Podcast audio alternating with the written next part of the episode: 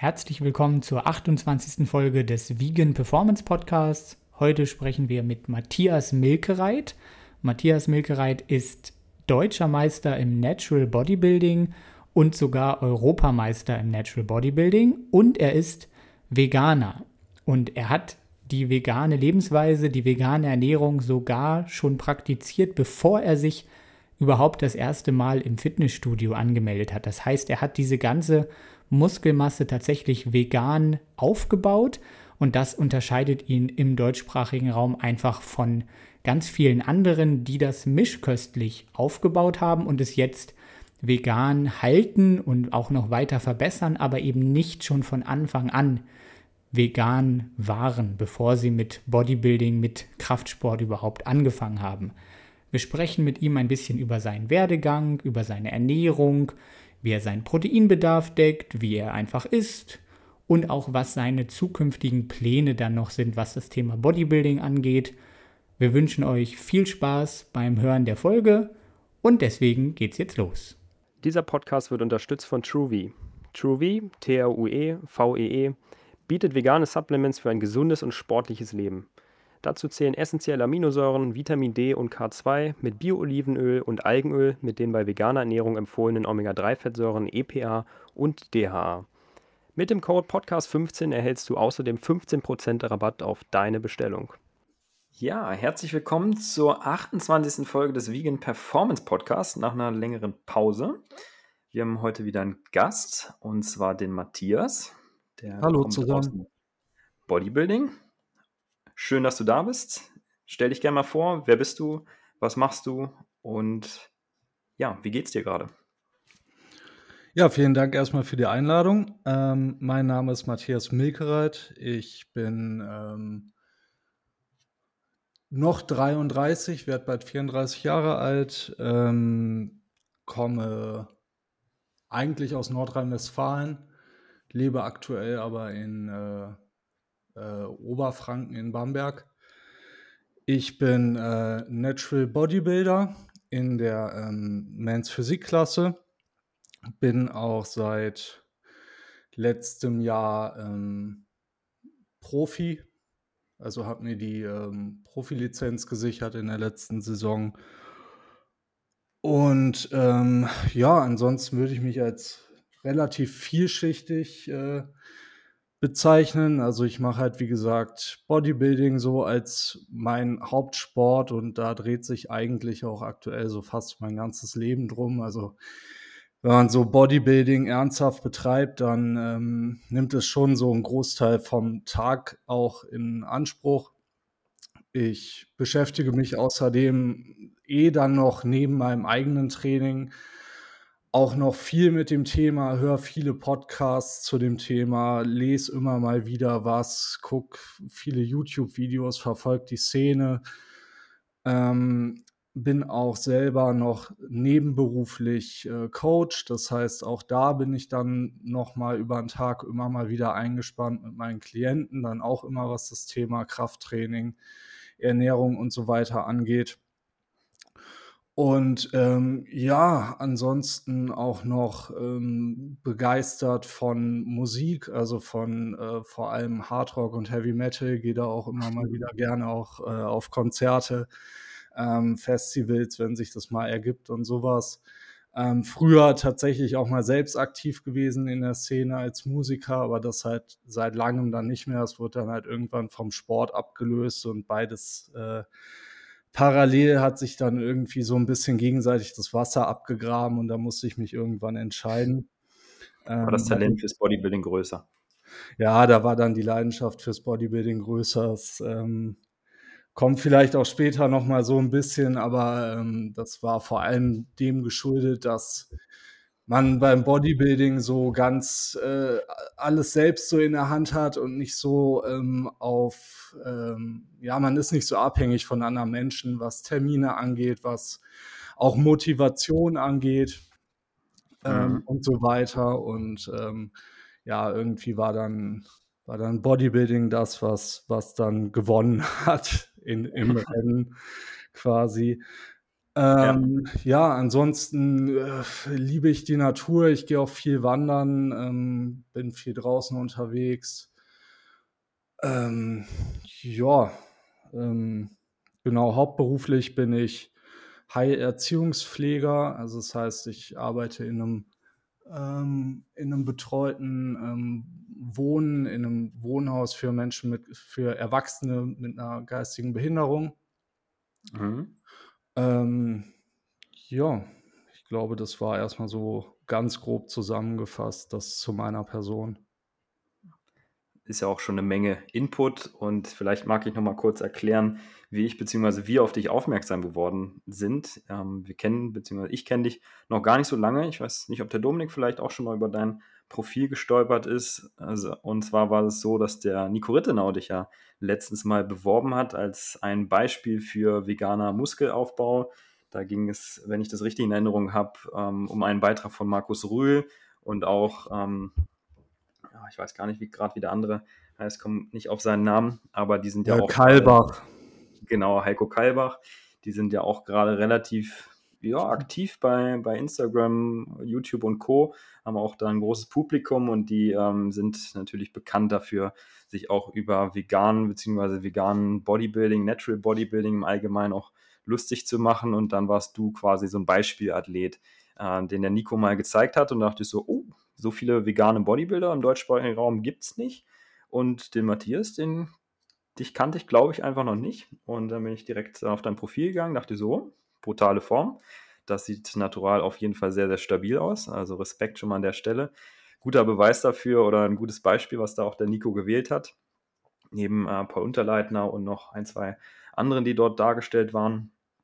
Also das ähm, spricht ja auf jeden Fall schon mal für dich, dass das auch äh, zumindest für dich funktioniert. Da wollen wir auch gleich nochmal ein bisschen tiefer drauf eingehen, auf den Aspekt, äh, Aspekt mit Bodybuilding und vegan äh, und was du jetzt alles an ähm, ja, Sachen schon gewonnen hast, wo du dich qualifiziert hast für, ist auch beeindruckend, dass du da wirklich sogar Profi, ähm, Profi bist in Natural Bodybuilding. Da kann ich mir auf jeden Fall auch nochmal was von dir abschauen, mir nochmal den einen oder anderen Rat holen. Da möchte ich nämlich auch nochmal reingehen, wahrscheinlich in die Richtung auf die Bühne. Da hast du ah, ja, spannend. was an Erfahrung gesammelt und vielleicht auch für die einen oder anderen Zuhörenden von uns interessant, ähm, was du da so für Erfahrungen teilst. Und ähm, da würde mich nochmal jetzt zurückwirkend interessieren, was, ähm, ja, was dich so am Bodybuilding fasziniert. Wie bist du dazu gekommen?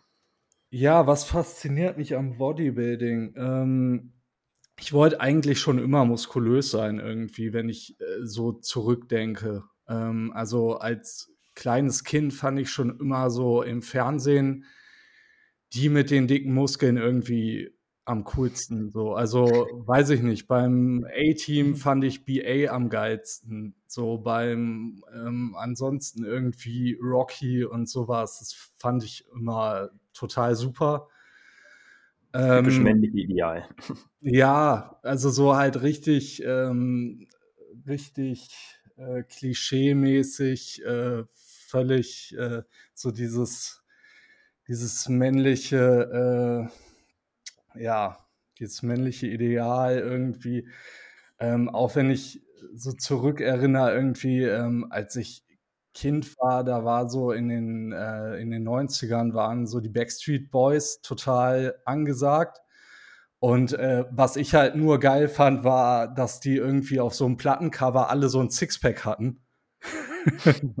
und äh, irgendwie wollte ich das halt, irgendwie wollte ich das halt immer haben. So, aber war halt selber immer so der, der Moppel.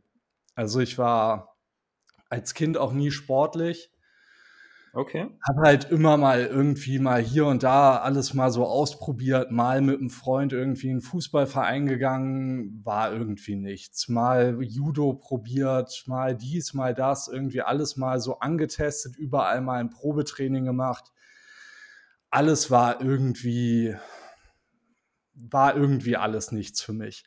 War der einzige Sport, den ich dann als äh, Kind tatsächlich längere Zeit durchgezogen habe, ähm, war dann tatsächlich, äh, das ist, muss ich jetzt selber auch schmunzeln, war dann tatsächlich Minigolf, also tatsächlich ähm, auf, äh, ähm, auf, auf Wettkampfebene im Verein.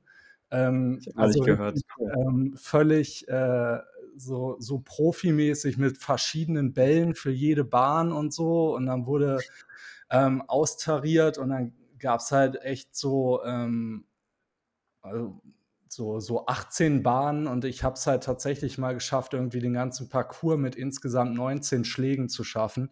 Also ich war tatsächlich relativ gut auch als Kind in diesem Sport. Und ähm, ich glaube, das war halt einfach so, weil ich da, es gab keine festen Trainingszeiten. Ich konnte einfach hingehen, wann ich das will. Ähm, habe für mich alleine trainiert, bin für mich alleine einfach immer besser geworden, habe mich gesteigert und so weiter. Und ähm, genau das spiegelt sich halt jetzt auch wieder so im Fitness und Bodybuilding wieder. Es ist eigentlich genau dasselbe. Ich bin niemandem irgendwie was schuldig. Ich äh, bin nur mir selbst was schuldig. Ich gehe dann, wenn ich Lust habe, wenn ich das will. Ich ähm, brauche keine Motivation von außen oder so, sondern die Motivation kommt nur aus mir allein heraus. Irgendwie, ich habe alles alleine in der Hand. Ich bin von keinem Teamkollegen abhängig, von einer Form, äh, von einer Tagesform meiner Mannschaft oder irgendwas, sondern ähm, alles ist nur von mir selbst abhängig irgendwie. Also das ist, glaube ich, auch so das, was mich vor allem am Wettkampf-Bodybuilding halt so fasziniert. Mhm. Ähm, und naja, also auf jeden Fall dann, ja, ich war halt, um jetzt wieder zurückzukommen, halt als Kind immer so der Moppel, auch dann auch, auch so als Jugendlicher halt eher auch so dem Feiern zugetan, viel mit Kumpels unterwegs, auf Festivals und so weiter, jedes Wochenende auf Konzerte, dann auch ähm, mal das ein oder andere Bier zu viel vernichtet und ähm, irgendwann wog ich dann stramme 100 Kilo äh, äh, muskelfreie Fettmasse. und, ähm, Was für eine Körpergröße, wenn ich zwischenfragen darf? Auf 1,85. Mhm. Ähm, ja, und habe mich dann auch ziemlich unwohl gefühlt und habe dann eigentlich so angefangen, das muss so gewesen sein, da war ich so vielleicht 18 oder so, dass ich dann gesagt habe, okay, ich mache halt so ein bisschen was dafür, um doch eher so auszusehen, wie ich eigentlich aussehen möchte. Und dann habe ich ganz viele Jahre lang einfach so vor mich hintrainiert im Kinderzimmer quasi mit Liegestütze, so ein bisschen mit Kurzhanteln und Sit-ups und halt irgendwie ohne Sinn und Verstand einfach jeden Tag irgend so ein irgend, irgendwas gemacht. Ähm, ja. Natürlich auch weiterhin äh, fleißig am Wochenende feiern gegangen und so. Also der Erfolg kam nicht so sehr, wie ich das gewollt hätte. Ich habe schon man muss schon sagen, ähm, so das Potenzial, was ich hatte, hat sich wahrscheinlich schon damals ganz gut gezeigt, weil es dann halt schon auch relativ schnell hieß, so im Freundeskreis und so, boah, ja, der Matthias, der hat jetzt schon einen ordentlich stabilen Arm irgendwie und ähm, eine breite Brust hat er auch bekommen und so, aber es war natürlich meilenweit entfernt irgendwie von einer ähm, Bodybuilding-Form oder so. Nur mit Homeworkouts äh, wohlgemerkt bis zu dem Zeitpunkt oder warst du da schon im Studio? Ja, genau. Nee, bis zu dem Zeitpunkt nur so mit Homeworkouts und so.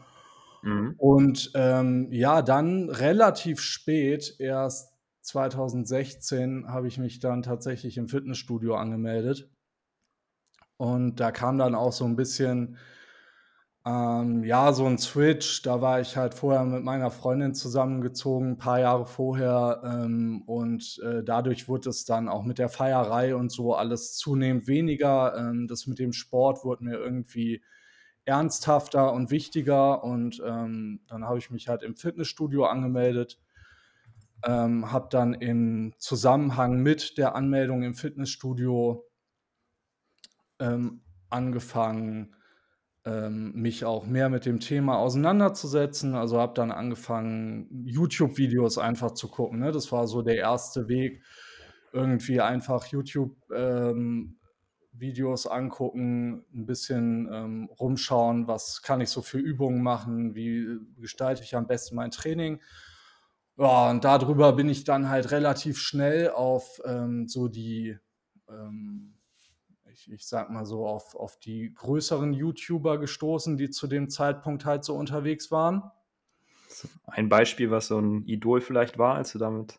Äh, ja, ja, definitiv äh, halt so diese, ähm, ähm, diese damals äh, relativ erfolgreiche ähm, Natural Bodybuilding ähm, und Vegan ähm, Riege ähm, rund um KLS, ähm, Patrick Kaiser und äh, Mischa Janetz. Ja, die ähm, das, das waren so, das war so 2016 hatten die so ihren absoluten Höhepunkt irgendwie. Hm. Und ähm, ja, muss ich auch sagen. Wie würdest du die jetzt im Nachhinein bewerten? Ähm, ja, immer noch. Äh, die, die haben sich natürlich ähm, irgendwie alle jetzt mittlerweile extrem weit von dem wegbewegt, was, was da früher halt äh, Sache war. Also ich glaube, so richtig Bodybuilding macht von denen keiner mehr. Ähm, aber damals hat mir das extrem gut geholfen. Ähm, ich habe da schon richtig viel gelernt eigentlich so für mein, ähm, für mein äh, Training und so. Und ähm, muss, muss schon sagen, ich bin im Nachhinein schon dankbar der ganzen Sache irgendwie. Und ähm, ja, das waren halt auch so ähm, die ersten, ähm, wo ich sagen muss, so bis zu dem Zeitpunkt dachte ich halt so, da war ich halt schon vegan und dachte immer so, naja gut, als Veganer bist du halt, du kannst halt schon sportlich aussehen, aber du wirst halt immer eher so ein bisschen drahtig sein oder so. Mhm. Und ähm, da habe ich dann halt auch ein Video von gerade äh, halt Mischa und Patrick, die waren dann damals ähm, irgendwie in Amerika und waren kurz vor ihren Wettkämpfen und so. Und bis dahin ja. habe ich mich auch gar nicht so sehr mit Bodybuilding beschäftigt. Also so mit richtig Bodybuilding, sondern ich dachte halt, na, ich mache halt so ein bisschen Fitness. Aber Wettkampf-Bodybuilding war für mich damals noch gar nicht irgendwie relevant. Und dann mhm. habe ich halt gesehen, in, da waren die so kurz vor ihren Wettkämpfen, gerade auf Wettkampfdiät, die sahen total krass aus. Ja, oh ja. Und ähm, ich dachte dann halt echt so, boah, geil, also als Veganer so aussehen zu können, so, das, das mache ich jetzt auch. Und ähm, dachten viele sich, glaube ich, seitdem. Bitte? Dachten sich, glaube ich, viele seitdem. Ich glaube, ja, nur die wenigsten haben es realisierend. Ja, das stimmt. Aber ich glaube, die haben schon mal ganz gut was losgetreten damals. Und ja, ähm, ja ähm, daraufhin habe ich dann immer weiter fleißig YouTube verfolgt. Dann waren natürlich immer wieder YouTuber, die haben auch immer mal wieder eine Bodybuilding-Wettkampfsaison gemacht und so. Und ähm, darüber habe ich dann immer mehr angefangen, mich dafür zu interessieren. Und ähm, irgendwann ein paar Jahre später, ich glaube im Herbst 2018 war das. Da habe ich mir dann, ähm, da war, stand dann die deutsche Meisterschaft der GNBF ähm, vor der Tür. Die GNBF ist äh, die German Natural Bodybuilding and Fitness Federation. Ähm, mhm. Also der Deut einer der deutschen Natural Bodybuilding Verbände.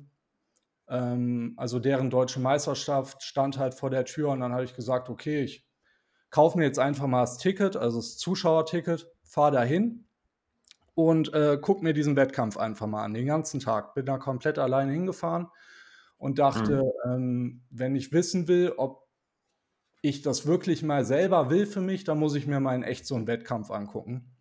Ja, das ähm, habe ich schon gehört. Ja, und dann habe ich mir diesen Wettkampf halt komplett angeguckt diesen Tag über irgendwie und fand es super geil. Also es hat sich alles irgendwie bestätigt. Ich fand es total super.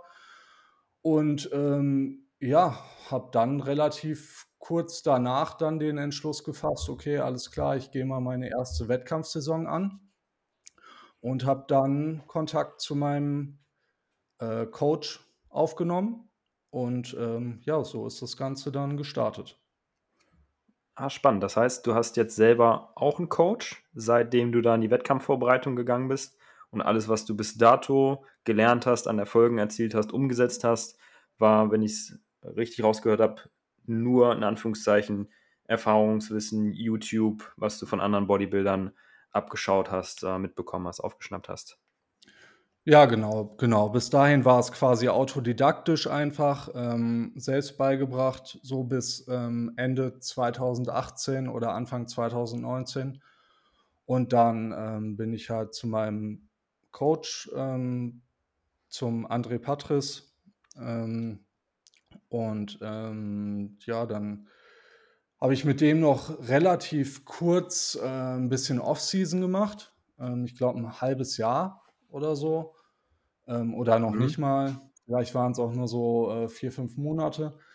Und dann sind wir im Herbst 2019 schon, ähm, in meine erste Wettkampfdiät gestartet. Genau, und dann, äh, Mhm. hat er mich halt begleitet 2019 in meiner Wettkampfdiät und dann auch auf den Wettkämpfen 2019. Dann, ähm, hatten wir, ich sage mal, 'ne relativ lange Pause, in der ich nur sporadisch mal alle paar Jahre zu ihm gegangen bin, um mal so 'n bisschen über meine Form gucken zu lassen, um zu schauen, gehe ich selbst alleine grad in 'ne richtige Richtung?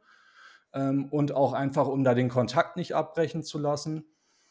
Und, ähm, in der Wettkampfsaison, äh, letztes Jahr, 2022, bin ich dann halt für die Wettkampfsaison, ähm, für die Wettkampfdiät, ähm, wieder zu ihm gegangen, weil ich, ähm ja, also, ich kriege so meine Off-Season und so meinen Aufbau, das kriege ich so alleine sehr gut hin.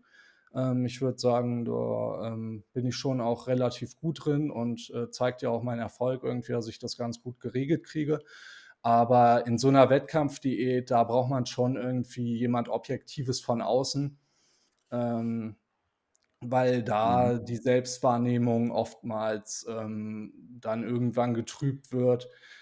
Man hat irgendwann so 'n bisschen so 'ne ja, so 'n leichten Anflug von Body Dysmorphia. Also, man hat irgendwann nicht mehr 'n realistischen Blick darauf, wie jetzt wirklich die die Form aussieht und so. Und das ist dann schon extrem wichtig, meiner Meinung nach, äh, tatsächlich dann auch 'n Coach mit dabei zu haben. Ja, das glaube ich und weiß ich auch aus ersten Erfahrungen von Diäten, die so 'n bisschen radikaler geworden sind. Okay, wie passt das, äh, mit dem Veganismus dann da rein? Was war da deine Ursprungsmotivation? Das war ja dann nicht die Motivation, irgendwie breit zu werden. Du hast ja eher gesagt, du dachtest, du bleibst eher drahtig. Was war so deine Motivation dann, dich vegan zu ernähren oder Veganer zu werden? Ne, genau. Also, das Ding ist, ähm, vegan oder der Veganismus hat bei mir in erster Linie gar nichts mit dem Sport zu tun. Ähm, ich bin schon länger vegan, als dass ich wirklich Bodybuilding mache, sage ich immer. Klar, ich habe vorher halt, wie ich eben schon gesagt habe, irgendwie halt zu Hause ohne Sinn und Verstand vor mich hin trainiert. Ähm, und dann bin ich halt 2015 vegan geworden und erst, wie gesagt, seit, ähm, Mitte, Ende 2016 überhaupt im Fitnessstudio angemeldet. Ähm, und, ähm, das heißt, ähm, ja, der Veganismus stand schon immer irgendwie da, bevor überhaupt Bodybuilding und Fitness kam. Und, ähm, ich wäre auch noch vegan, wenn ich wüsste, dass, äh, Bodybuilding damit schlechter funktioniert. Das wäre mir egal. Ähm da ist mir, ähm, der Veganismus oder das Vegan-Leben, also beziehungsweise, ähm, nicht für das Leid von Tieren verantwortlich zu sein, ist mir da wichtiger als jetzt irgendeine sportliche Performance. Ähm, aber ich, ähm, denke mittlerweile, dass es zumindest im Natural-Bereich ich weiß nicht, wie's im äh, im im offenen Enhanced Bodybuilding ist, ähm, da stecke ich nicht drin, keine Ahnung. Aber ich bin überzeugt davon, dass es im Natural-Bodybuilding-Bereich weder 'n Nachteil noch unbedingt 'n Vorteil bietet, vegan zu leben, ähm, sondern ich denke, es geht halt einfach beides gleich gut, ob jetzt vegan oder nicht. Ja, und ich selbst bin vegan, äh, geworden dadurch, ähm, dass ich äh, jetzt muss ich kurz überlegen mit den Jahren. Ähm, ich weiß grad gar nicht so genau. Also, ich bin auf jeden Fall irgendwann, ich glaube 2012 mit meiner damaligen Freundin zusammengezogen oder auch mit meiner jetzigen Freundin immer noch, aber beziehungsweise jetzt Verlobte. Ähm, und meine ähm, Freundin, die war damals schon Vegetarierin. Ähm, also sie lebt schon vegetarisch seit sie zwölf ist, glaube ich. Und dann sind wir zusammengezogen und dann haben wir einfach aufgrund der Einfachkeit ähm, zu Hause nur vegetarisch gelebt. Ich ähm, hatte einfach keine Lust, doppelt zu kochen. Ich wollte mit ihr zusammen essen.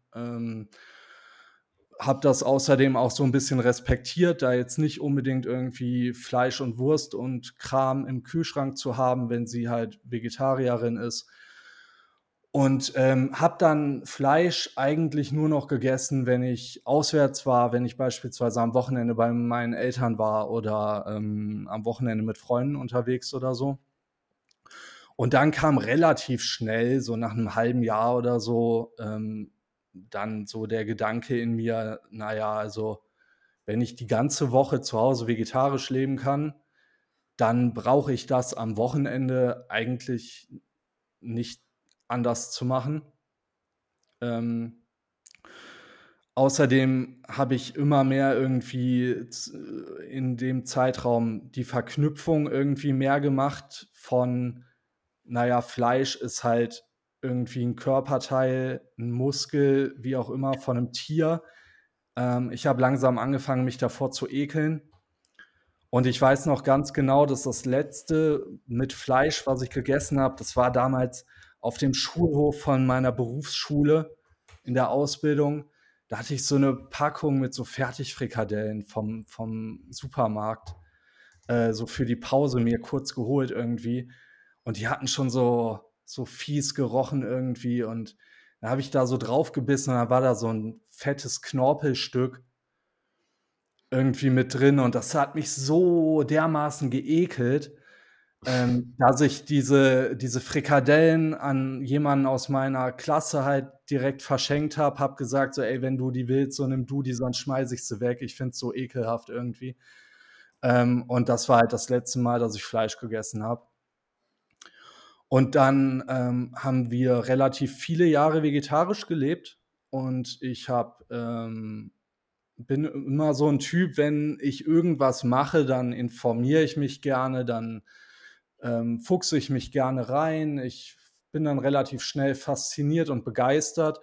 Und äh, so war es dann halt auch bei der vegetarischen Ernährung. Ich habe dann halt auch relativ schnell festgestellt, okay, in vielen Käsesorten ist zum Beispiel Lab drin ähm, aus dem Kälbermagen. Okay, dafür werden Kälber geschlachtet, fand ich dann schon zum Beispiel schon wieder scheiße, weil ich ja Tiere schützen wollte. Dann habe ich äh, irgendwann kam natürlich immer mehr dann die Connection, diese Verbindung, dass man halt irgendwann gerafft hat, okay, eine Kuh gibt halt doch nicht einfach nur Milch, äh, nur weil sie eine Kuh ist, sondern halt, weil sie geschwängert wird und weil sie halt eine Mutter ist, so. Ähm, und ja, dann kam halt immer mehr Zweifel daran auf, irgendwie, ob jetzt der, das vegetarische Leben wirklich der Weisheit letzter Schluss ist, wenn es einem wirklich ums Wohl der Tiere geht. Ähm, da musste man dann natürlich ehrlich zu sich sein und hat dann natürlich irgendwann gesagt, okay, es, wenn es einem wirklich ums Tierwohl geht, dann muss man eigentlich den Schritt zum Veganismus gehen. Das war damals auch noch gar nicht so. Ich würde sagen, heutzutage ist es wahrscheinlich einfacher, weil mh, hm, damals gab es noch gar nicht so dermaßen viele Informationsquellen. Das war 2015, da war es auch noch so, ähm, da hat man sich mal gefreut, wenn es auf einmal im Aldi gab es dann irgendwann auf einmal Tofu, also einfach blanken weißen Tofu. Und wir haben uns halt total gefreut. So, das, äh, und wenn man halt schaut, was heutzutage alles angeboten wird, das ist halt unglaublich, was sich in der kurzen Zeit getan hat. Heute weint man, wenn es nur Tofu gibt, ne? Ja, genau, genau. Ja, wir sind auch damals noch, weiß ich noch, da sind wir halt permanent, mussten wir in Bioladen rennen und einkaufen und das war super teuer, aber ähm, ja, es war es uns halt wert. Naja, auf jeden Fall haben wir dann halt, wie gesagt, irgendwann halt gemerkt, okay, das ist halt nicht, ähm, man muss halt schon vegan werden, wenn es einem komplett ums Tierwohl geht und dann waren wir irgendwo in einem, in einem Urlaub hatten irgendwie eine Woche Urlaub in so einer Ferienwohnung und hatten dann halt quasi so, ähm, so ein Reset, weil wir halt gesagt haben, okay, wir sind jetzt hier in einer Ferienwohnung, komplett le leerer Kühlschrank. Ähm, wir testen das jetzt einfach mal. Eine Woche ähm, können wir, wir können jetzt einfach in den Supermarkt gehen, wir haben Zeit, wir haben Ruhe. Wir leben jetzt einfach mal eine Woche lang vegan und dann gucken wir mal, was draus wird, ohne Druck oder so.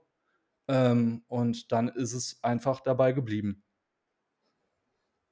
Das ist ja ganz spannend, weil ja viele dann auch im Urlaub das nicht mehr machen, weil sie dann sagen, jetzt brauche ich irgendwie den griechischen Feta-Käse. Ja, das war bei uns tatsächlich genau das Gegenteil. Also wir haben dann tatsächlich im Urlaub gesagt, okay, wir probieren jetzt mal den veganen Käse und gucken mal, wie das so ist. Und habt festgestellt, dass der 2023 und 2015 in beiden Jahren scheiße schmeckt. naja, 2000, 2023 gibt es mittlerweile wenigstens so ein paar Sorten, die, äh, die ganz cool sind, aber 2015 war das tatsächlich einfach nur so eine bröckelige ähm, Kokosfettscheibe. Und ja. ja, der war tatsächlich relativ scheiße. Ja. Was ich aber ganz spannend fand, ist wirklich, dass du ja letztlich erst vegan warst und dann mit Bodybuilding angefangen hast. Und nicht jetzt wie viele, die jetzt ewig Fleisch essen und dann ein Jahr vegan sind und dann sagen, ja, vegan hat mir meine ganzen Muskeln beschert, was ja dann de facto eigentlich nicht stimmt. Und das ist ja bei dir eigentlich genau anders. Und deswegen bist du auch wirklich so ein gutes Beispiel, weil du es ja wirklich dann vegan aufgebaut hast. Ne? Ja, genau, genau das, das stimmt. Ja, auch gerade. Ja, ja, genau. Ja, das ist äh, tatsächlich so. Also, ähm, das ist mir auch immer wichtig hervorzuheben ähm, weil halt viele, ähm, weil dann auch oft gesagt wird, ja, dann kommen die halt um die Ecke irgendwie, die haben alle irgendwie ihre Muskelmasse mit Fleisch aufgebaut und äh, halten es jetzt nur noch vegan und tun dann so, als ob. Ähm, nee, ist halt bei mir tatsächlich so, dass ich, wie gesagt, ich war schon, ja, quasi ein Jahr lang war ich schon vegan und habe mich dann halt erst im Fitnessstudio angemeldet und erst richtig mit dem Training angefangen, ja. Den Punkt fand ich auch beeindruckend. Und wo wir jetzt gerade schon bei den veganen äh, Ersatzprodukten waren, das vielleicht auch für unsere Zuhörerinnen noch eine spannende Frage so reingeschoben. Was ist denn jetzt so aktuell deine Lieblingsersatzquelle oder mal, Proteinquelle auch fürs Bodybuilding explizit? Ähm, ja, ich mache schon relativ viel über Shakes, ähm, was in der ja. Off-Season eigentlich nicht sein müsste.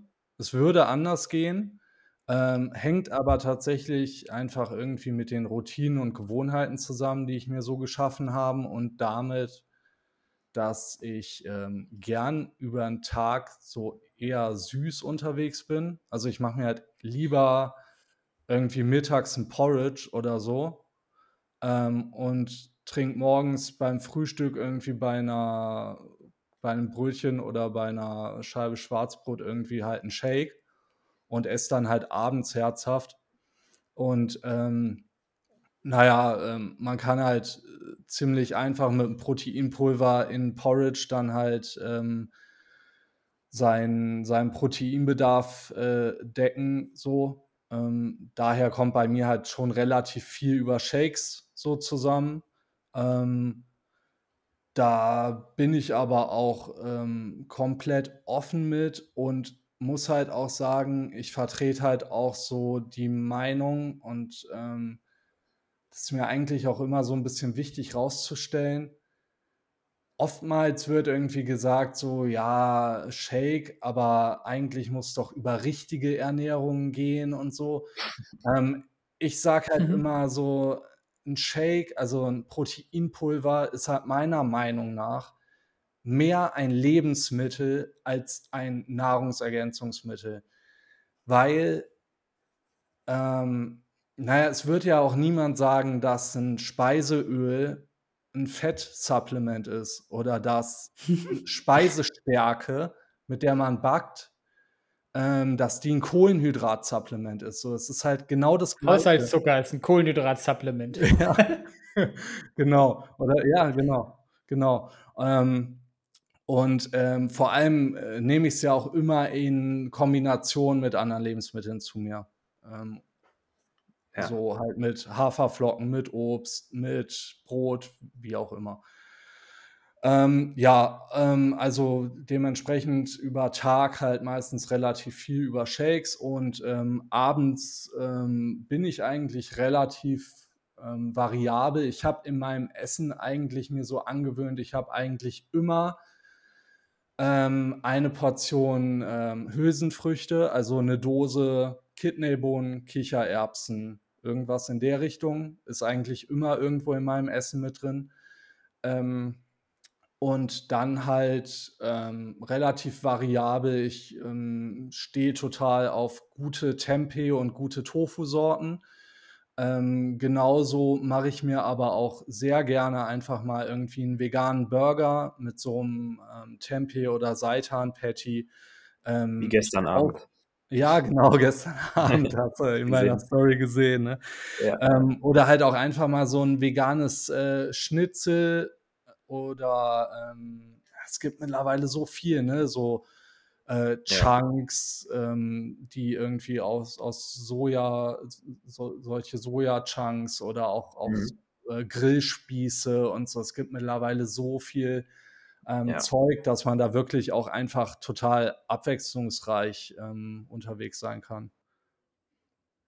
Kannst du eine Empfehlung geben bei den Proteinpulvern, also bei den Shakes quasi, was für eine Firma oder was für einen Geschmack oder was nimmst du da? Weil viele fragen uns immer nach praktischen Tipps, aber mhm. das ist halt sehr individuell, das ist da jetzt auch, aber du kannst ja. einfach mal sagen, was du da gerne magst, was gut schmeckt, was sich gut löst. Ähm, also ich bin tatsächlich relativ ähm, äh, breit gefächert unterwegs, was die Shakes angeht, ähm, weil ich immer mal so ein bisschen Abwechslung haben will, auch was die Konsistenz angeht und so. Also ich benutze zum Beispiel Pro Fuel ganz gerne, zum, vor allem für, ähm, für ein Porridge. Die haben aber zum Beispiel einen relativ hohen Sojaproteinanteil, dadurch ist das relativ pumpig und dickflüssig. Ähm, das ist immer total geil in der Diät, wenn man so richtig Hunger hat und einen so einen Shake dann auch noch satt machen soll. Ähm, aber ähm, das kann auch schon mal anstrengend sein, irgendwie so das so zu trinken, wenn das einfach so super dicke Pampe ist. Äh, mh, hm, ansonsten, ach ja, also dann kommt auch schon mal Rocker irgendwie, ähm, was halt, weil es halt ein bisschen ähm, ein bisschen dünnflüssiger ist, dann ähm, gibt es halt mittlerweile auch sehr schöne Produkte von äh, Evo Sports Fuel und auch von Rocker, die, ähm, also von Evo Sports Fuel, dieses Vegan Protein und auch von Rocker das ähm, No Way Pro. Die sind beide mhm. ähm, irgendwie auf äh, Ackerbohnenbasis und dann halt ähm, ergänzt mit äh, quasi den dann fehlenden Aminosäuren, ähm, um äh, da halt quasi ein Aminosäurenprofil von einem Whey-Protein zu imitieren. Das ist äh, halt super dünnflüssig, total leicht äh, trinkbar, sättigt halt gar nicht. Also für eine Diät halt vielleicht nicht das Beste, ähm, aber halt ganz gut für Leute, die halt diese dicken, pumpigen Geschichten nicht so mögen und ähm, hat halt ein super gutes Aminosäurenprofil und da reicht halt auch sehr wenig von irgendwie. Da ähm, reicht halt schon 30 Gramm Pulver, um auf 3 Gramm Leucin zu kommen. So, das ist halt ganz cool, dass man da nicht immer so super Mengen benutzen muss. Aber ja, ich, äh, wie gesagt, also ich variiere da ziemlich viel durch. Ich war auch ganz früher war ich super hart gesotten, deswegen bin ich auch gar nicht so ähm, so wählerisch manchmal, weil früher, als ich angefangen habe, ähm, da habe ich mir nur so pures äh, Reis- und Erbsenprotein bestellt von so einem ähm, Online-Bio-Versandhaus. Ähm, und ähm, das hat halt so pur nach Kellerstaub geschmeckt irgendwie. da habe ich, das habe ich dann so ein bisschen gepimpt, indem ich da noch Back, Kakao irgendwie mit reingegeben habe. So, und das habe ich halt so weggesoffen über, über Jahre eigentlich. Ähm, Und kann man machen. Ja, kann man machen. Man muss, man muss sich halt nur dran gewöhnen. So, es, es geht alles. Ähm, und äh, ja, also wenn dann halt Leute sagen irgendwie, ja, dieses vegane Protein, das ist mir so sandig und so, also ja, ich, ich bin da halt ein schlechter Ansprechpartner, eben weil ich halt diese unglaublich puren Geschichten mir auch schon reingefahren habe und ich da halt so völlig schmerzfrei bin. Und ich habe halt auch in meinem Leben noch nie ein Whey-Protein getrunken, so deswegen kann ich halt gar nicht sagen, wie das überhaupt schmeckt und kann da halt auch keinen Vergleich ziehen. Das ist auch spannend. Das, da gibt es, glaube ich, nicht so viele, die im Fitness-Bodybuilding-Bereich aktiv sind, sowohl die mischköstlichen als auch die veganen lebenden Sportler, in dass die ähm, nicht zuvor, das hatten wir eben auch schon das Thema, mal auch tierische Produkte konsumiert haben und dann Whey als Referenz kennen. Das ist auch ganz, ganz spannend. Halten wir fest, der Herr hat seine Muskelmasse aufgebaut ohne Whey-Protein. genau. Da werden viele jetzt staunen, weil die Kritik habe ich nämlich auch schon mal bekommen oder die Nachfrage, so ja, wie war es denn bei dir vor, vor vegan? So ja, so viel ist da jetzt nicht mehr passiert unbedingt an den wesentlichen Stellen. Deswegen ist das mhm. echt, finde ich, auch okay. beeindruckend. Ja, also ich habe auch schon so das Gefühl, dass ich äh, aktuell auch immer noch ordentlich aufbaue. Ähm, auch jetzt seit der letzten Wettkampfsaison irgendwie, ich ähm, habe das Gefühl, es geht halt permanent irgendwie steil bergauf. Ähm, ich schieb weiter überall eigentlich gefühlt wöchentlich in allen Übungen äh, Progress, also ähm, werd überall permanent stärker. Ähm, ich nehme immer noch weiter permanent zu und halt dabei eine ziemlich solide Form, würde ich sagen. Also Sixpack ist immer noch irgendwie schön sichtbar am Start und ähm, ich kann mich da absolut nicht beklagen.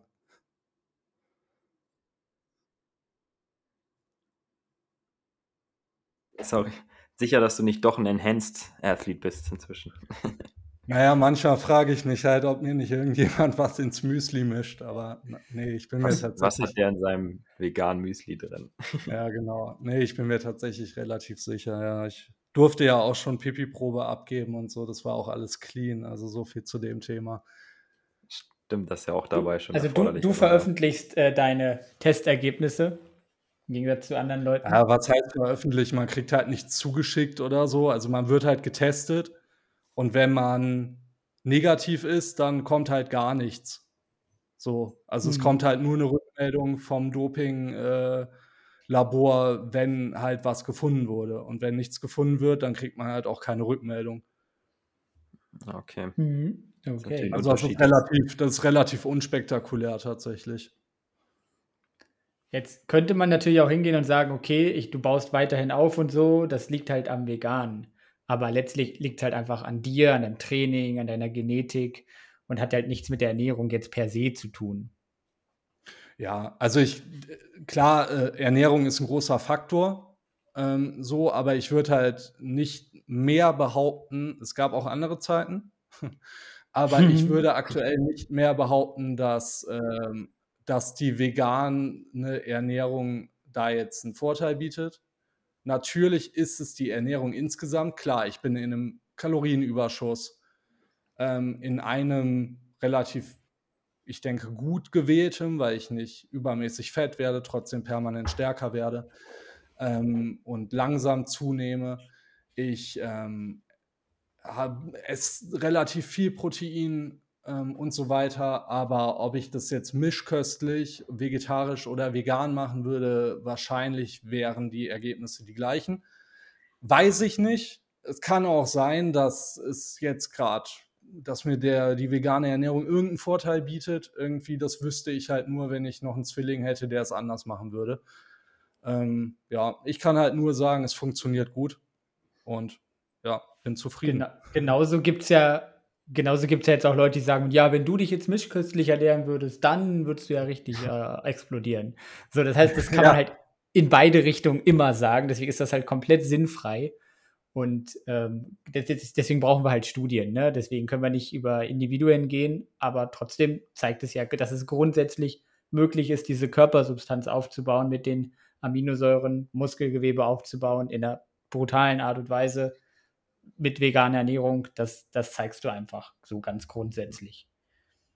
Ich finde es auch cool, wie differenziert du da drauf schaust, dass du nicht sagst, du hast einen Vorteil dadurch, auch wenn du jetzt mal gesagt hast, es war mal anders, aber da klingt, finde ich, schon so ein bisschen äh, auch so eine wissenschaftliche Denkweise durch, genauso wie was du eben gesagt hast mit dem Zwillingsbruder, dass du da ähm, nicht den Vergleich hast letztlich und dann auch nicht logischerweise sagen kannst, ob das jetzt einen Vorteil oder auch einen Nachteil bietet, aber dass du das einfach auch so äh, pragmatisch durchziehst. Ähm, das klang jetzt auch, finde ich, ein bisschen durch. So ein Wert, der auch im Bodybuilding, würde ich behaupten, da kannst du auch nochmal was zu sagen, ganz wichtig ist, dass man eine Struktur hat, dass man auch nicht zu anspruchsvoll ist in jeder Mahlzeit, dass man, sag mal, Basics einhält, morgens einfach das ähm, Schwarzbrot, abends ähm, darf es dann mal äh, ein bisschen variabler sein und sonst aber auch mit Shakes da den Proteinbedarf decken.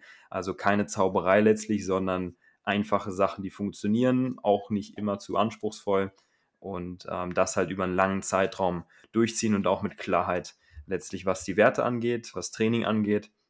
Das ist, glaube ich, eine Sache, die ganz viel auch vom Erfolg ausmacht. Und was mich auch nochmal interessieren würde an der Stelle, wo wir da schon eben so ein bisschen drin waren thematisch. Hast gesagt, du bist 1,85 groß. Was war so oder ist gerade so dein Off-Season-Gewicht? Was war dein letztes Bühnengewicht? Und wie sehen so deine Kalorien aus, wenn du sagst, du bist jetzt so im leichten Überschuss? Und wo liegst du proteinmäßig? Ich weiß, dass da auch ähm, einige von unseren Zuhörenden, mich eingeschlossen, ähm, ja, sich für sowas interessieren, auch für solche harten Zahlen.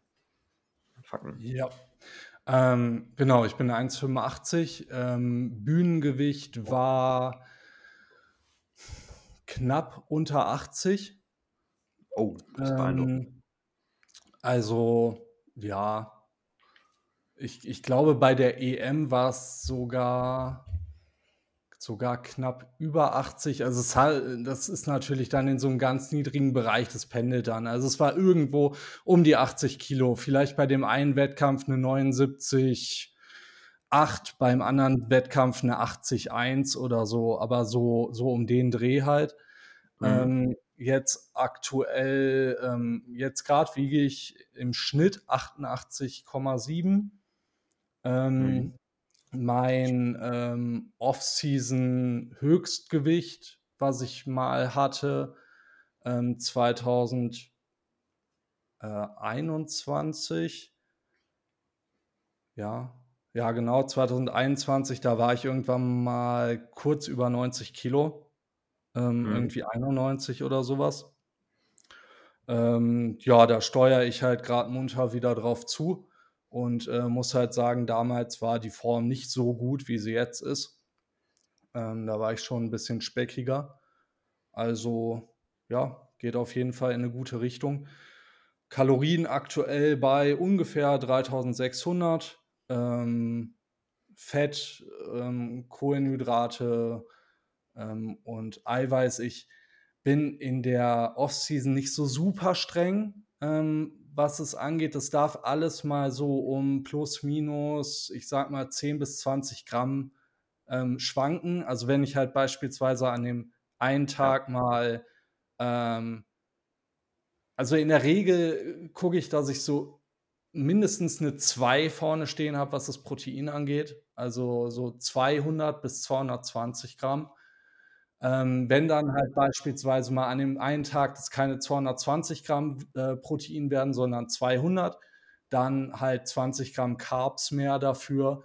Ähm, bei den Fetten gucke ich, dass ich irgendwo so um einen Bereich von 75 bis maximal 85 Gramm unterwegs bin. Ähm, mhm. Kohlenhydrate bewegt sich irgendwo um die 500 Gramm. Ähm, ja, genau. Mhm. Also auch ziemlich Bodybuilding-mäßig, High Protein, Low Fat und moderat Kohlenhydrate, könnte man sagen. das ja, finde genau, ich auch wobei, wobei 500, 500 Gramm Carbs äh, ja schon relativ ordentlich ist an Kohlenhydraten auch. Braucht man dann logischerweise auch, wenn man nur in Anführungszeichen 75 bis 85 Gramm Fett hat, dann müssen die Kalorien ja irgendwo reinkommen, Proteine bringen kalorienmäßig ja wahrscheinlich auch nicht so viel für Trainingsleistung, für den Aufbau. Ne? Nee, genau. Ähm, Kohlenhydrate sind da schon Ja, ich fahre damit einfach extrem gut, ne? Ich habe dann einfach richtig gut Dampf im Training. Ich habe dann halt auch ähm, ich bin dann halt relativ flexibel, auch was die Ernährung angeht. Ähm, für mich ist nicht so schwierig, das Fett in diesem Rahmen zu halten von, ähm, maximal 80 Gramm. Da muss ich jetzt nicht das irgendwie extra drücken oder so. Da kann ich sogar mal auswärts essen gehen und so, ohne dass ich da, äh, drüber schieße. Ähm, und ich kann halt auch ähm, zum Beispiel bewusst mir ein Pre-Workout-Meal ähm, genehmigen. Also das heißt halt ein Essen mit schnell verfügbaren Kohlenhydraten, relativ kurz vorm Training, damit halt im Training richtig Dampf da ist. Ähm, mhm. Und äh, ja, das funktioniert einfach ziemlich gut. Bei den äh, Proteinen bin ich halt irgendwie jetzt seit der letzten Wettkampfsaison so hoch. Ich war vorher immer so in einem Bereich von naja, so 180 Gramm vielleicht. Ähm, und dann hat halt in der Wettkampfsaison mein Coach damals gesagt, pass auf, ähm, einfach nur um auf Nummer sicher zu gehen. Ich weiß, vegan, das funktioniert so. Ähm, wir haben ja auch schon mal vorher eine Wettkampfsaison zusammen gemacht. Aber er hat halt gesagt, so pass auf, um halt eventuell ähm, verminderte Wertigkeiten und sowas auszugleichen, lass uns mal auf 220 Gramm gehen und gucken, wie es funktioniert. Und ähm, es hat halt einfach extrem gut funktioniert bei mir. Ähm, keine Ahnung, ob es jetzt genauso gut funktionieren würde, wenn ich was von den Proteinen wieder wegstreiche und dafür mehr Kohlenhydrate nehme, weiß ich nicht. Ich habe halt immer das Gefühl, dass wenn ich mit dem Fett deutlich höher gehe und die Kohlenhydrate und Proteine nicht so hoch sind, ähm, dass es dann schneller ansetzt bei mir. Macht eigentlich keinen Sinn, wenn es die gleichen, wenn es die gleiche Kalorienmenge ist. Ähm, aber irgendwie meine ich das an der Form zu sehen, dass die Form ein, eigentlich so durchweg besser ist, wenn das Fett nicht so mega hoch ist bei mir und Carbs mhm. und Protein halt relativ hoch. Ja. Ja, finde ich spannend, was du sagst. Das ist ja auch immer ein Diskussionsgegenstand. Äh, vegane Proteine, Qualität, Quantität haben wir uns auch schon äh, ausführlich mit beschäftigt mit der Thematik. Auch in der Wissenschaft wird da immer noch fleißig zu geforscht und äh, wahrscheinlich ist es ja so, dass wir auch mit kleineren Mengen die gleiche Performance kriegen. Aber der Erfolg gibt ja auch irgendwo recht und wenn man sich damit sicher fühlt, die Steigungen da sind, äh, don't change the running system und mehr Kohlenhydrate würden dir wahrscheinlich auch nicht noch mehr bringen. Das weiß man auch mit einer großen Wahrscheinlichkeit, zumindest im ähm, Krafttraining, Bodybuilding, höchstens was die Kalorien angeht, den Überschuss. Ne? Aber damit reduziert man womöglich ja auch so ein bisschen, zumindest theoretisch, die Gefahr, dass man da zunimmt, wenn du viel Protein hast, was dann auch schlecht in Fett eingelagert werden kann.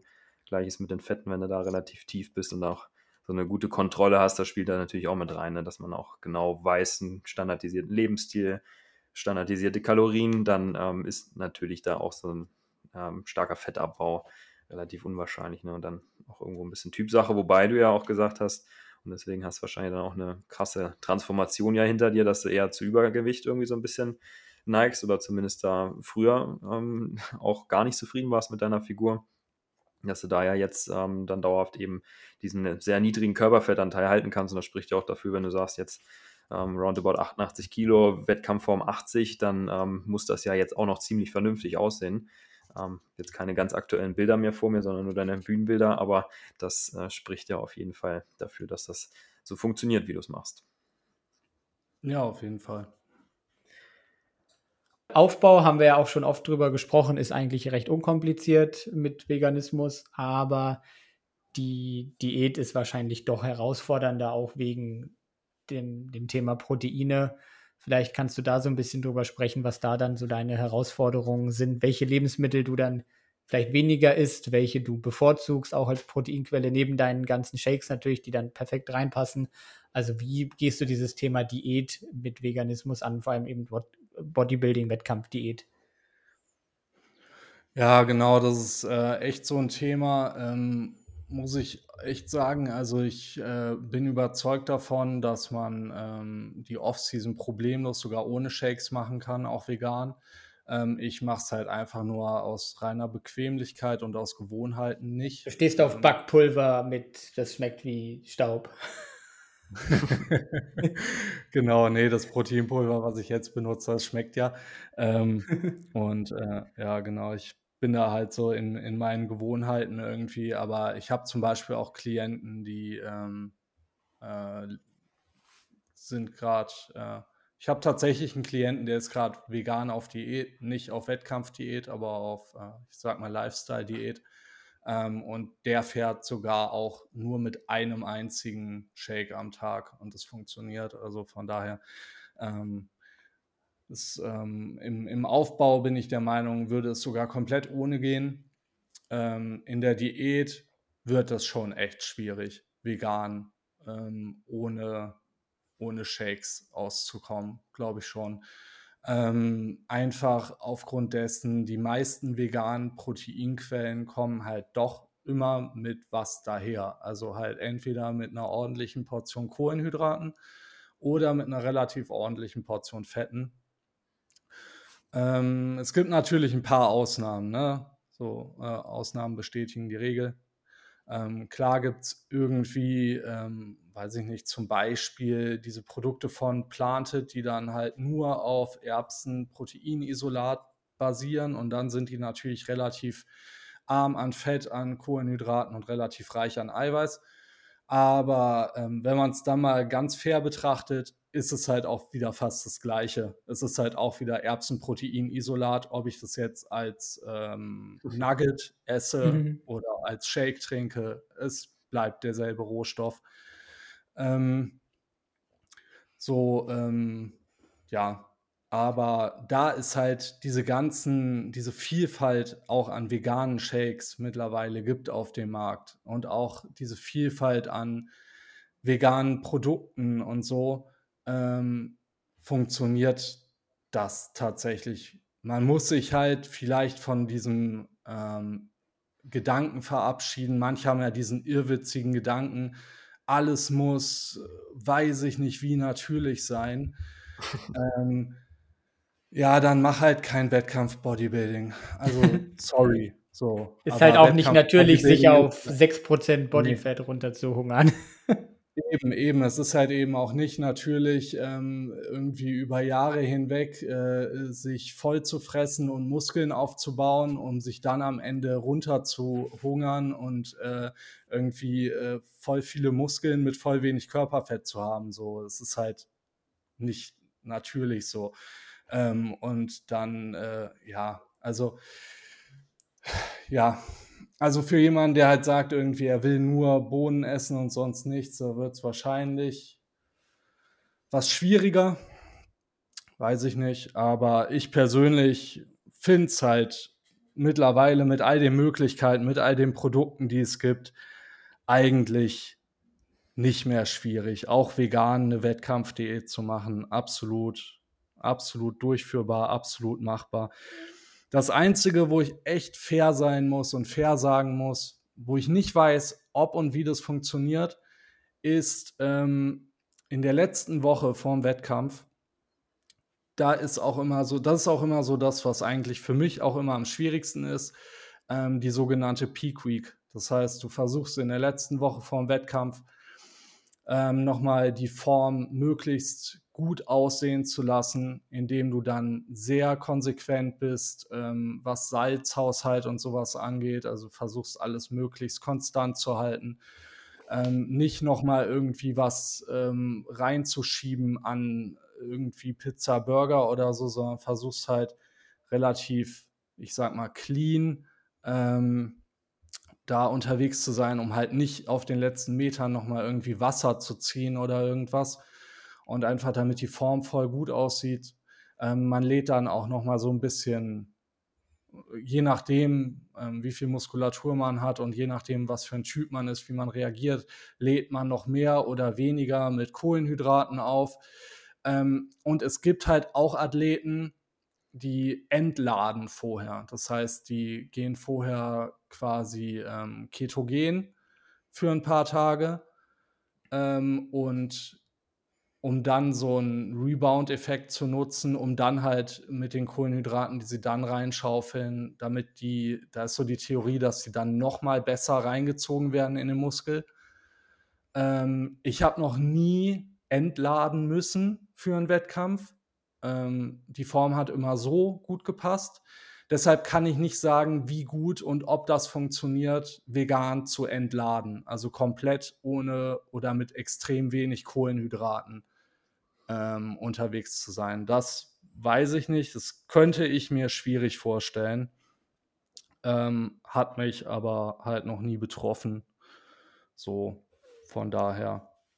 Ja, ja diese ganzen so Peak-Week-Strategien sind sowieso ja relativ zweifelhaft. Wenn man sich da halt die Literatur ein bisschen anschaut, dann gibt es eigentlich keine Belege dafür, dass das irgendwie in irgendeiner Form strategisch nutzbar ist. Es ist mehr oder weniger Zufall, ob es dann klappt oder nicht oder was gut aussieht, was nicht gut aussieht. Wasser kann auch gut aussehen, wenn es dann die Muskeln mehr aufpumpt. Wasser kann scheiße aussehen, wenn es einen aufgeschwemmt aussehen lässt. Also das hängt halt immer auf, von der Verteilung ab, wo, wo geht das hin quasi. Und deswegen kann man das auch ganz, ganz schwer steuern. Deswegen ist ganz viel Zufall eigentlich. Würde ich gar nichts zu sagen. Ja, ja, wer, wenn man ähm, nicht schon, äh, ich sag mal, fünf Wochen vor dem Wettkampf extrem brutal aussieht und sich auf die Bühne stellen könnte, so, dann wird man auch nicht in der letzten Woche noch mit irgendwelchen Spielereien ähm, dann irgendwas rausholen, was halt entweder an Muskelmasse fehlt oder an Fett noch nicht wegdiätet ist. Ja, das denke ich auch klar. Aber kennt, glaube ich, auch jeder so ein bisschen, dass das von Tag zu Tag ganz unterschiedlich aussehen kann, der Körper, ne? So mit wie viel Wasser eingelagert ist ähm, unter der Haut, ne? Also optisch bemängeln das immer viele, wenn sie sagen, ich fühle mich sehr aufgeschwemmt. Gleiches gilt aber auch umgekehrt, wenn der Muskel richtig so aufgeladen ist kennen die, die Krafttraining machen, wahrscheinlich auch alle, dass das eben relativ stark variieren kann. Das ist dann ja auch schon richtiges Mikromanagement, ne, muss man sagen, und viel auch hypothetisch und noch nicht gut belegt, was da wirklich so richtig gut funktioniert. Ne? Aber Körperfett und Muskelmasse, denke ich auch, sind das Wichtigste und das ist einfach beeindruckend, auf was für ein Level man das bringen kann, auch in vegan.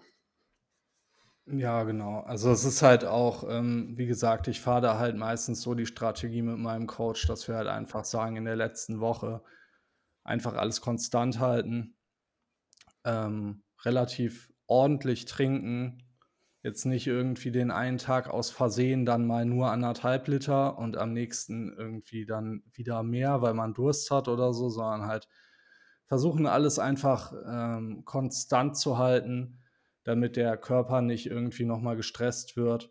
Ähm, Salz zum Beispiel auch jetzt versuchen so einigermaßen im Rahmen zu halten. Also zum Beispiel einfach, dass man sagt, 5 Gramm Salz die letzte Woche einfach täglich, ähm, nicht mehr, nicht weniger, einfach keine großen Schwankungen drin haben, auch nicht nochmal irgendwie voll rumvariieren mit den Lebensmitteln oder so, das wird dann tatsächlich ziemlich langweilig. So, also dann ist halt wirklich so, die letzte Woche ist dann halt echt nur noch so irgendwie weißer Reis, Gemüse, blanker Tofu. Ähm, und halt dann, weiß ich, also ein, Burger und eine Pizza kann man nach dem Wettkampf essen, so. Ja. Da gehört auch viel Wille dazu, ne? Und sehr ambitioniert so vom, vom Vorgehen. Das ist, denke ich, steht außer Frage, auch unabhängig von der Ernährungsform, dass das dann sehr äh, viel von Verzicht auch geprägt ist. Ne? Ja, auf jeden Fall. Man hat da halt auch schon ein halbes Jahr lang diätet. Ähm, und dann schafft man halt auch noch äh, eine Woche, in der man halt nur Reis und Brokkoli oder, oder sowas isst. Ähm, das kriegt man dann auch noch hin, wenn man halt äh, ein halbes Jahr lang das alles so auf sich genommen hat, verzichtet hat, gehungert hat. Ähm, dann ähm, ja, wird man jetzt nicht in der, in der letzten Woche. Da geht es dann halt echt nur noch darum, das Paket ordentlich auf die Bühne zu bringen. Ähm, und da wird man dann nach so viel Leid und Verzicht nicht, äh, nicht nochmal irgendwas riskieren. So, da würde man, da würde man als Wettkampfathlet, äh, würde man selbst äh, irgendwie einen Sack Sägespäne essen, wenn es funktionieren würde. da ist man dann relativ, relativ hart. So. Okay, sehr spannend. Eine andere Frage haben wir noch. Und zwar hast du ja auch schon angerissen, dass du nebenberuflich noch als Coach tätig bist. Da würde uns noch interessieren, was dich da motiviert hat. Das machen natürlich viele, die auch selber ähm, als Athlet aktiv sind, dass sie auch ähm, andere betreuen, unterstützen dabei. Aber vielleicht magst du da nochmal kurz ein, zwei Sätze drüber verlieren, was dich dazu motiviert hat, das noch nebenbei zu machen.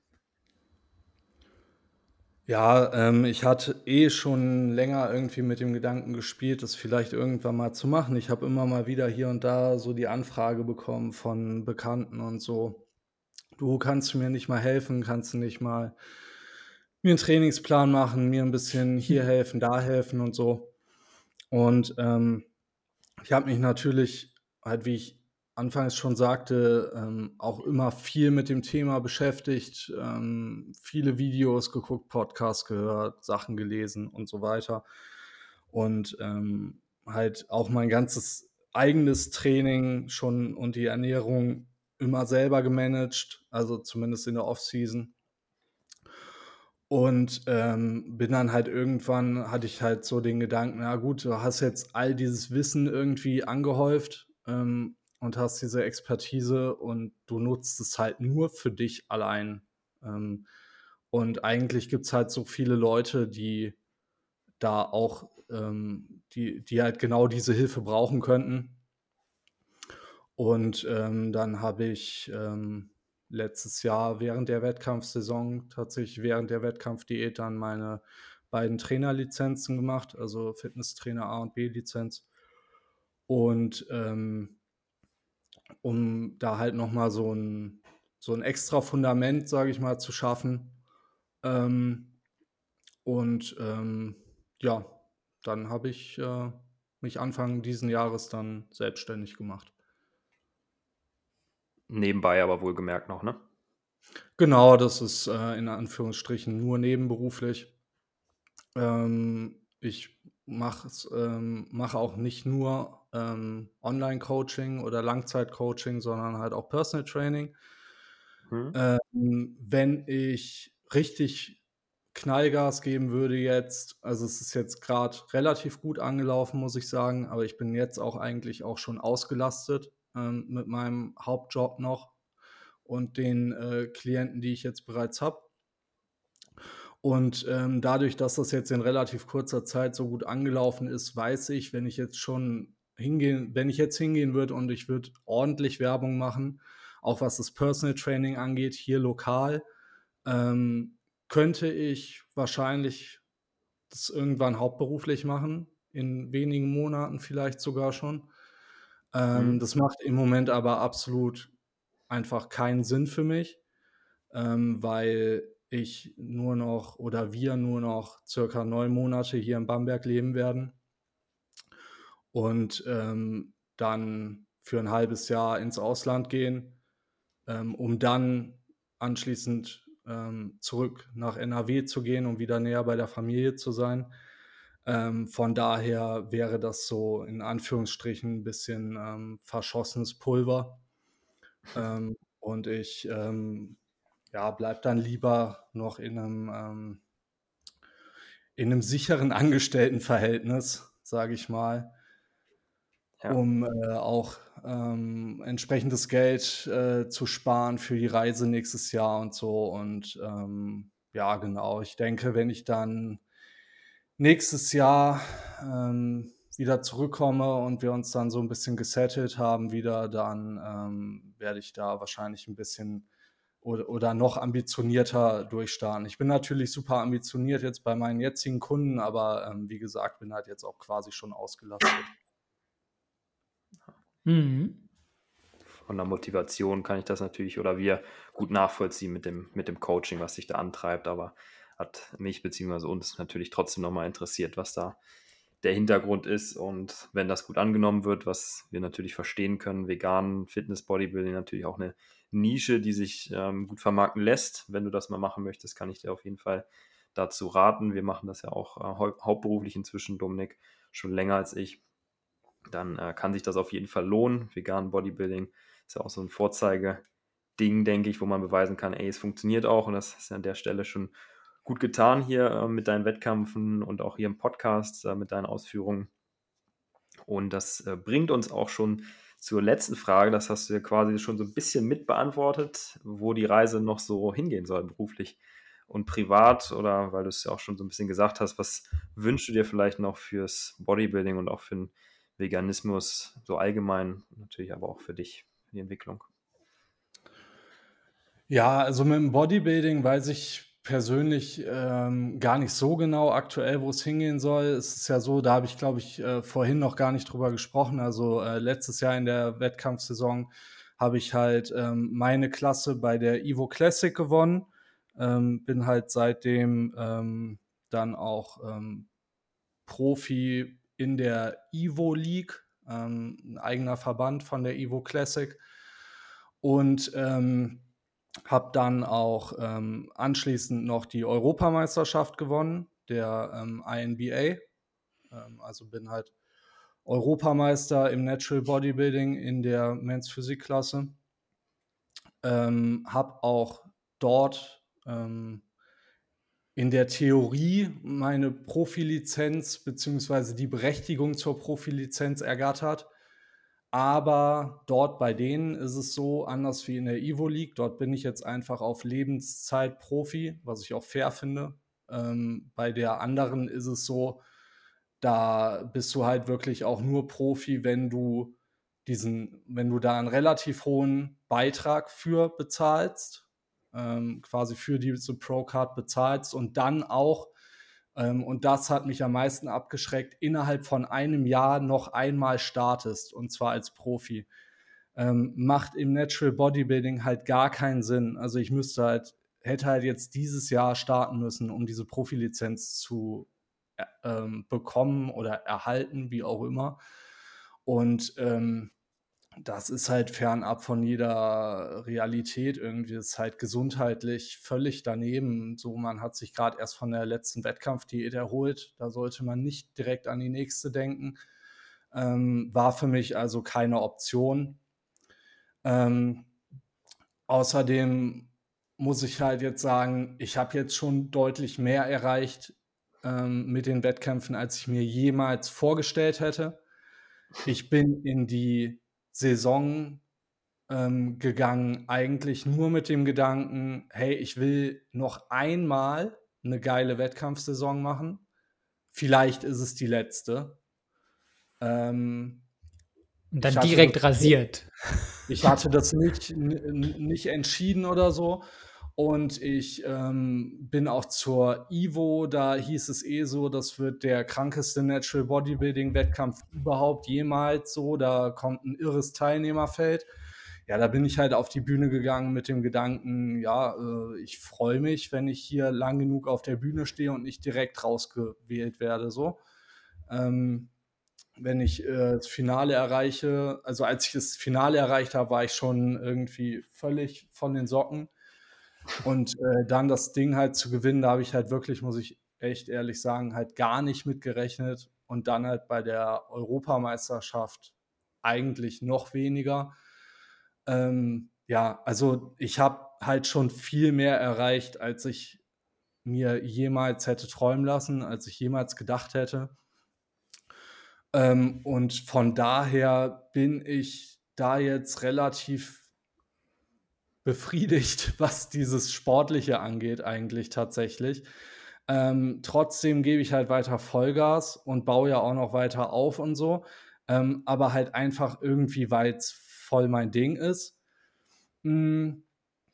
Wo das dann sportlich letztendlich hingeht, ehrlich gesagt, keine Ahnung. So, also ich werde halt auch nächstes Jahr ähm, gezielt meine hart erarbeitete Muskelmasse mal wieder abwerfen, ähm, weil ich mit meiner Freundin den Pacific Crest Trail äh, wandern möchte in den USA.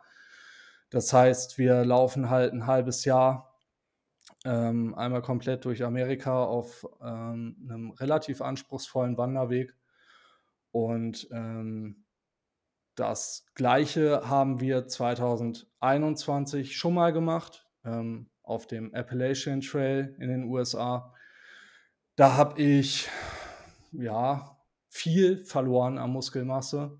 Ähm, ich hatte halt auf jeden Fall am Ende der Reise 12 Kilo weniger bei ungefähr gleichem Körperfettanteil. Mhm. ähm, und habe mir das dann halt relativ schnell zurückgeholt. Ähm, auch schneller, als ich je gedacht hätte. Also ich hätte nicht gedacht, dass ich ähm, ein, ähm, ein, Jahr nach Beendigung des Wanderwegs mit 12 Kilogramm weniger ähm, an Muskelmasse, ähm, dass ich dann ein Jahr danach auf der Bühne stehe und Europameister werde. So, ähm, ich dachte halt eigentlich, okay, nach der Wanderung komme ich zurück und werde erstmal zwei, drei, vielleicht vier Jahre brauchen, um mir das alles zurückzuholen. Es ging aber echt extrem schnell. Also Muscle Memory Effekt, also für alle, die mal irgendwie eine Trainingspause machen wollen oder müssen, krankheitsbedingt oder urlaubsbedingt oder so, habt da keine Angst vor. Das kommt alles zurück und zwar relativ schnell. Das ist echt heftig. Memo an mein äh, 16-jähriges Ich, das mit äh, 16 Kurzhanteln mit im Flugzeug nach Amerika nehmen wollte, nur um mal nicht zu trainieren. ja, ich habe damals auch äh, in jeden Urlaub irgendwie meine Kurzhanteln und noch ein TRX und sowas mitgeschleppt und äh, bin selbst im Urlaub irgendwie, habe ich mir Fitnessstudios rausgesucht, die eine Tageskarte anbieten und so, also völlig irre. Und seit ja. ich das halt jetzt erlebt habe, bin ich da deutlich gechillter, was das Ganze angeht, ja, auf jeden Fall. Meine, meine Mutter ja, hat dann irgendwann Fall. den Koffer angehoben und dann so, hä, was, warum ist das so schwer? Ja, da sind Kurzhanteln drin. Raus. Eltern einmal extra Weight zahlen, 100 Euro Ja, genau. Ja. Genial. Naja, ja, okay. auf jeden Fall, wie gesagt, also nächstes Jahr dann halt erstmal ein halbes Jahr wandern. Ähm, wahrscheinlich wieder ziemlich viel an Muskelmasse auf der Strecke lassen.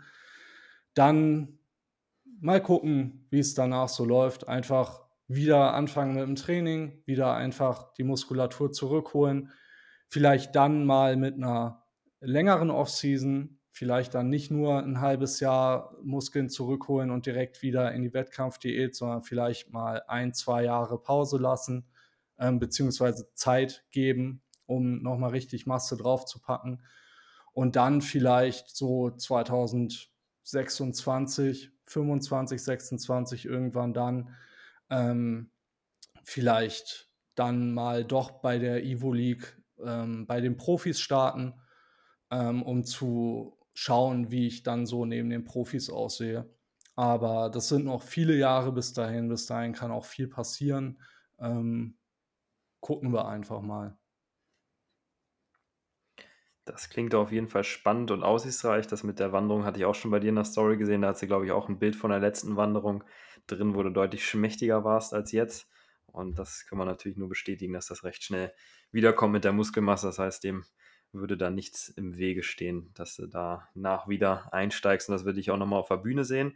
Vielleicht sieht man sich auch mal gemeinsam auf der Bühne. Der Gedanke kam mir eben auch schon. Dann natürlich auch so ein bisschen ins Verhältnis gerechnet. Meine Körpergröße, mein Gewicht. Und äh, so es ähm, außer Reichweite ist das nicht und ich möchte das vielleicht auch mal machen und das würde mich natürlich freuen, wenn wir uns auch mal persönlich kennenlernen, nachdem wir uns hier so ausgetauscht haben über Bodybuilding und deine Erfahrungen im Zusammenhang mit Vegan. Das finden wir natürlich auch äh, persönlich sehr, äh, sehr spannend, was du da für eine Nahrungsmittelauswahl hast, äh, wie du das empfindest, welche Herausforderungen du hast. Deswegen da auch die Fragen und ähm, für unsere Zuhörerinnen eben wahrscheinlich auch sehr spannend, wie jemand wie du das macht, der da wirklich auch große Erfolge schon mit eingefahren hat. Ja, würde mich auf jeden Fall äh, freuen, wenn man sich da vielleicht dann mal tatsächlich backstage irgendwie äh, dann trifft oder, oder wie auch immer. Ähm, auch je nachdem natürlich, in welcher Saison wir dann starten und so. Aber vielleicht ergibt sich das ja, man weiß ja nie. Genau. Ich denke, da wird auf jeden Fall noch das eine oder andere bei dir kommen.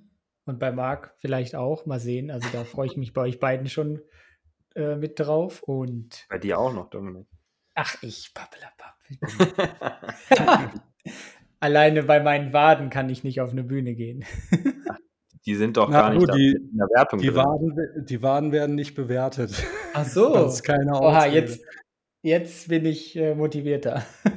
Wusstest du das nicht, Dominik? Nein, das wusste ich nicht, keine Ahnung. Warum? Warum ist das so? Waden sie doch auch Muskeln. Ja, aber die zählen tatsächlich nicht in die Wertung rein. Weil da wahrscheinlich alle so Schwierigkeiten mit haben, dass sie sagen, ach komm, lassen wir die einfach weg.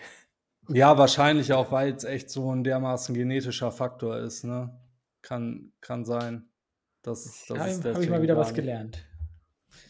glaube nicht, dass das der Grund ist, einfach weil das dann eher so Fitness ähm, Charakter noch haben soll, ne? dass man in Badehose startet und das ist eher so, so kann jeder aussehen, der so ein bisschen am Strand Klimmzüge macht, so das äh, Motto und alle, die sagen mal im knappen Höschen starten, das sind so die echten Bodybuilder, obwohl das ja in der Praxis dann auch ganz anders aussieht und die meisten, die eine Badehose tragen, auch äh, stabile Beine darunter haben. Das, das sieht man aber ja, das war mir bekannt, dass das nicht mit in die Wertung mit einfließt, aber du trainierst ja trotzdem Beine, habe ich zumindest äh, entnommen, auch wenn du das, glaube ich, als Schwäche bei dir äh, gesehen hast, hatte ich unter einem der Beiträge gesehen, aber damit bist du ja glücklicherweise nicht, nicht in der Bewertung drin mit den Beinen. Ne?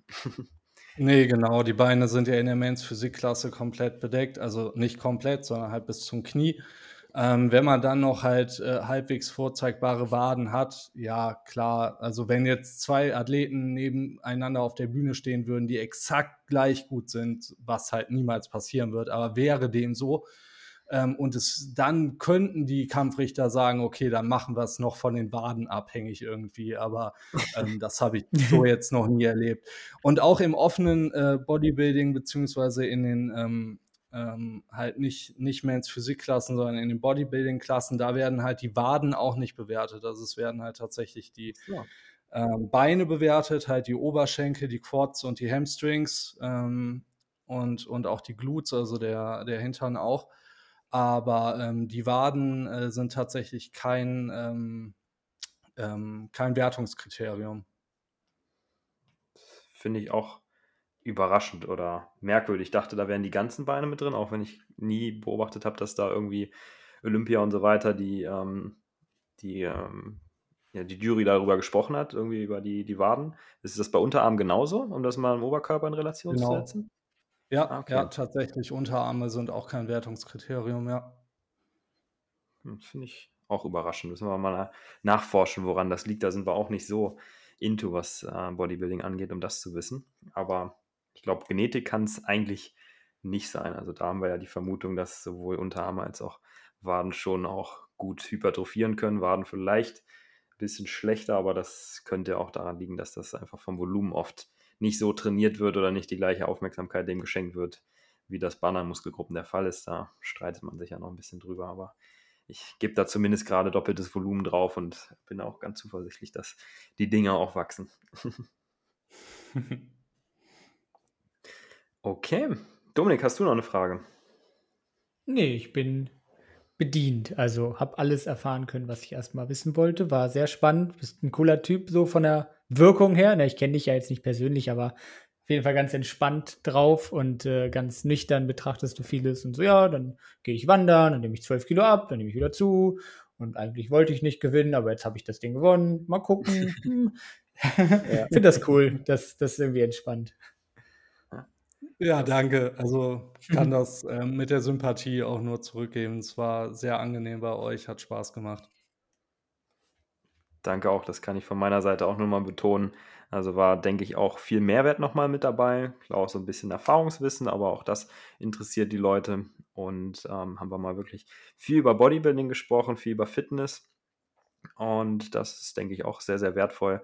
Hat Spaß gemacht und ich wünsche dir von Herzen ganz viel Erfolg bei deiner weiteren Fitnesskarriere, ähm, im sportlichen als auch privat natürlich. Und ähm, würde mich sehr freuen, wenn wir dich dann nochmal auf der Bühne sehen, mal persönlich äh, kennenlernen, auch wenn da nicht zu viel Muskelmasse flöten geht, du da wieder da ansetzen kannst, wo du aufgehört hast. Aber so wie das aktuell aussieht, äh, bin ich da ganz zuversichtlich, dass das was wird. Da, da, kannst du hingehen und sagen, du hast 12 Kilo Muskelmasse in vegan aufgebaut in einem halben Jahr. Jetzt komm in mein Coaching. ja, ich habe tatsächlich, ich, ich habe tatsächlich auch auf Instagram so, ähm, so, so Vergleichsbilder mit dieser Transformation von dem äh, halben Jahr, also es ist beziehungsweise von dem einen Jahr. Das eine Bild ist äh, während der Wanderung entstanden, ähm, nur in kurzer Hose und äh, aber auch in Pose. Ähm, und das andere Bild ist halt genau ein Jahr später auf der Bühne ähm, bei tatsächlich gleichem Körpergewicht. Ähm, und es sieht halt komplett unterschiedlich aus. Das ist echt irre, das ist echt witzig. Kann man sich gerne mal. Äh, ich glaube, ich habe das gesehen. Das mir auch nochmal angucken. Ich habe es gerade nicht vor ja, Augen. Ja, habe ich. Okay, dann ja, vielen Dank. Ich wünsche dir noch einen schönen Abend und ja, schreibt uns gerne in die Kommentare, wie ihr die Folge fandet. Ähm, ob ihr Fragen dazu habt, das könnt ihr natürlich gerne an uns oder auch an den Matthias selber weiterleiten. Du darfst gerne mal sagen, wie man dich auch kontaktieren kann für dein Coaching oder auch jetzt bezüglich Fragen im Nachgang. Den Instagram-Kanal hast du, glaube ich, noch nicht verraten. Das darfst du gerne nochmal tun. Und ansonsten bedanken wir uns schon mal fürs Zuhören. Ja, genau. Also, ähm, ihr findet mich auf Instagram entweder unter meinem Namen Matthias Milkereit oder ähm, unter meinem Profilnamen the underscore vegan underscore Physik. Ähm, also the vegan Physik mit Unterstrichen dazwischen. Ähm, meine Website ist äh, relativ einfach, coach-matthias.de. Äh, ja, ich habe zwar eben mal anklingen lassen, dass ich äh, aktuell relativ voll bin ähm, im Coaching, aber das ändert sich ja auch immer mal wieder. Ähm, da geht ja mal jemand raus oder wie auch immer. Und ähm, wie gesagt, auch nächstes Jahr habe ich dann wahrscheinlich auch deutlich mehr Plätze frei. Also ähm, könnt euch da auch gerne mal melden, wenn Interesse besteht. Und ja, ich sage nochmal Dankeschön äh, für die Einladung und Dankeschön auch fürs Zuhören an die Zuhörer. Wir danken dir und packen wir natürlich in die Shownotes rein, deine Website und auch deinen Instagram-Namen nochmal. Dieser Podcast wurde präsentiert von TrueV, vegane Nahrungsergänzung für ein gesundes und sportliches Leben.